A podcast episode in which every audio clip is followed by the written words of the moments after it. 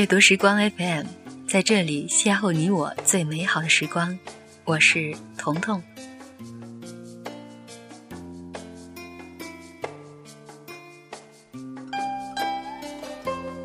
想想，在我们生命当中，经常会遇到很多人，经常我们以为对方是我们的风景，而不知道其实我们也同样是对方眼中一道美丽的风景。年少的时候，你是否遇到过一个让你难以忘怀的人呢？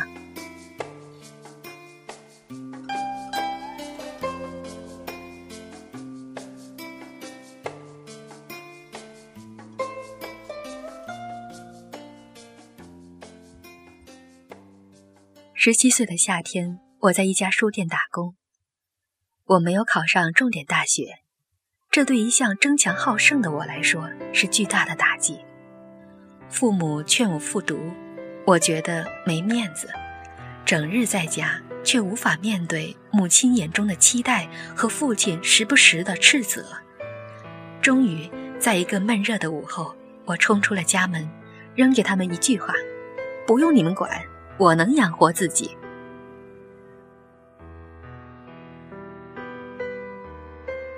我在一家书店找到了工作，为此我还欺骗了老板，告诉他我已经十八岁了。老板好像一点儿也不在乎我的年龄，他随意的点点头就录用了我。每天早晨，我要把沉重的打包好的书搬进书店，分类排列。剩下的时间就在店内巡视，美名其曰导购。其实老板是要我看店，防范可能存在的偷书贼。琐碎而平淡的工作要持续到晚上的八点钟。下班的时候，我做的第一件事就是拿肥皂狠命的洗手，为的是洗去手中的油墨，然后一边甩着手上的水珠。一边想起高中的同学，那些幸运的家伙估计都在家中悠闲地等待开学。想到这里，我心里有些难受。只是那么一瞬，我马上自我安慰：没事的啦，现在这样挺好的。我不知道这是我真实的想法，还是和父母赌气后的自我麻痹。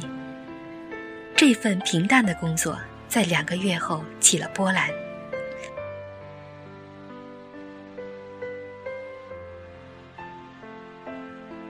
那是一个和平常一样的黄昏，店里没有什么人，我也就懒懒的靠着书架，放松一下的站得很辛苦的腿脚。一个穿着夹克衫的男生走进了书店，我上前问他需要帮忙吗？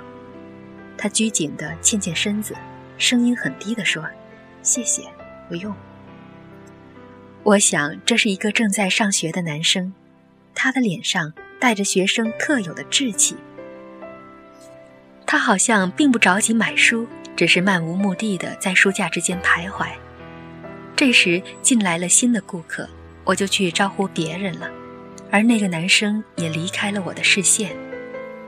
等我再注意到他的时候，他已经要付钱离开了，他一手拿着一本薄薄的书，一手拿着钱。从背后看，他灰色的夹克衫略略鼓起，显得滑稽可笑。经验告诉我，他或许要有麻烦了。果然，在我还没来得及走过去，尖锐的报警器就响彻耳边。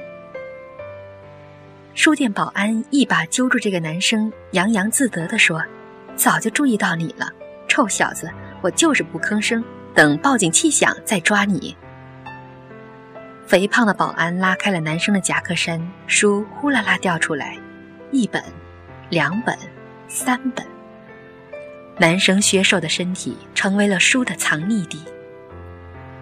保安很满意自己的收获，他嚷嚷着：“偷一罚十。”偷一罚十，男生低着头，看不清楚他的神色，但他脖子上的青筋暴露无遗。他用沉默来回应保安的呵斥，这样胖保安有些恼火。突然，胖保安好像发现了什么，大声喊了一句：“你还是重点高中的！”哼。很显然，这男生是个笨贼，笨到忘记把胸前的校徽摘掉。他急促不安地去遮住那个校徽，却是为时已晚。看着这个局促困窘的男生，我想起了高中同学，一样的稚气，眼中还带着点犹豫和戒备。我走了过去。喂，这是我同学，不要难为他了。胖保安吃惊的看了我一眼，他并不相信我们是同学。他想了一想，说：“那好呀。”你把他偷的书十倍的赔出来就是了。我掏了钱包，一共是五百一十二元，比我一个月的工资还多十二元。胖保安有些犹豫的接了钱，冲男生说：“算你走运。”男生抬起头，长得通红的脸上挤出一个勉强的笑容，那是给我的，然后飞快的跑出去，我在后面拼命的追。一直过了两个红绿灯，才把他追上。你的书啊！我气喘吁吁的喊：“是那本薄薄的，他付过钱的书。”男生转过身，有些不敢看我的眼睛。他拿了书，后退几步，突然给我鞠了个躬，跑开了。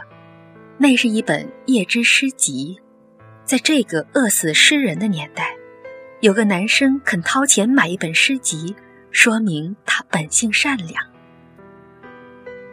又过了一段时间，我收到了一封信，陌生的名字，但我知道是那个男生写的。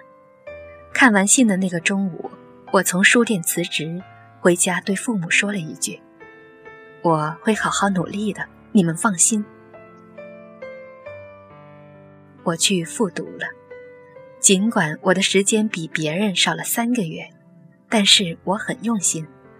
来年的七月，我收到了浙江一所著名高校的录取通知书，父母高兴得合不拢嘴，很多低一届的同学也纷纷向我取经。我只是轻描淡写的说：“运气好罢了。”没有人知道，我的抽屉下压着一封信，那个男生给我写的信。信里面，他说。如果没有遇见你，我不知道我的高中将怎么样。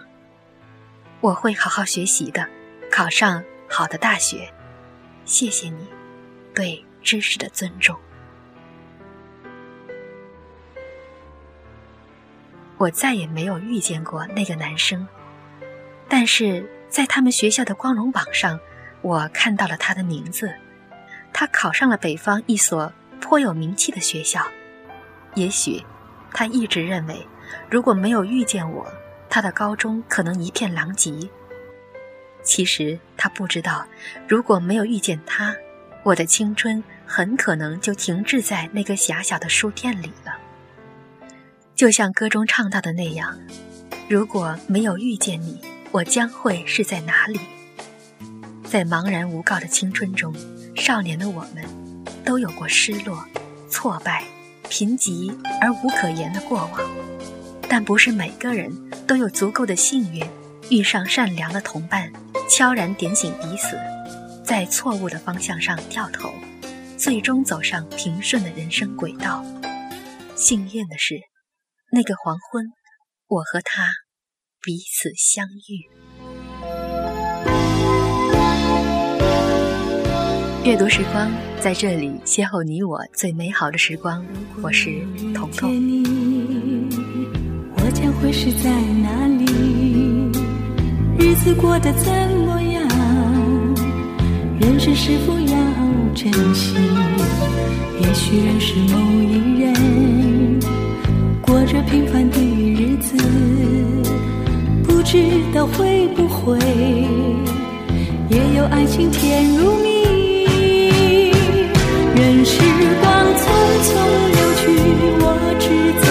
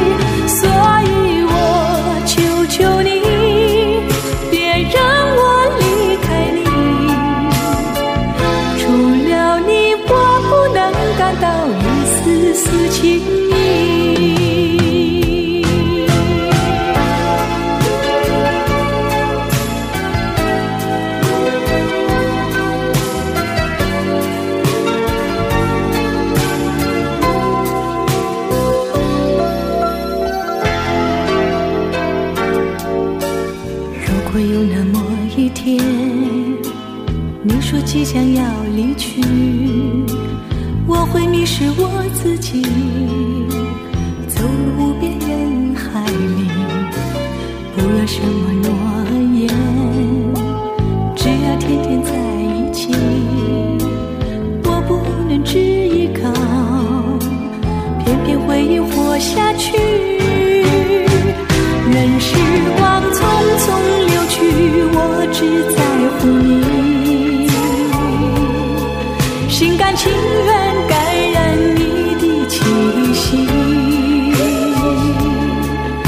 人生几何能够得到知己失去生命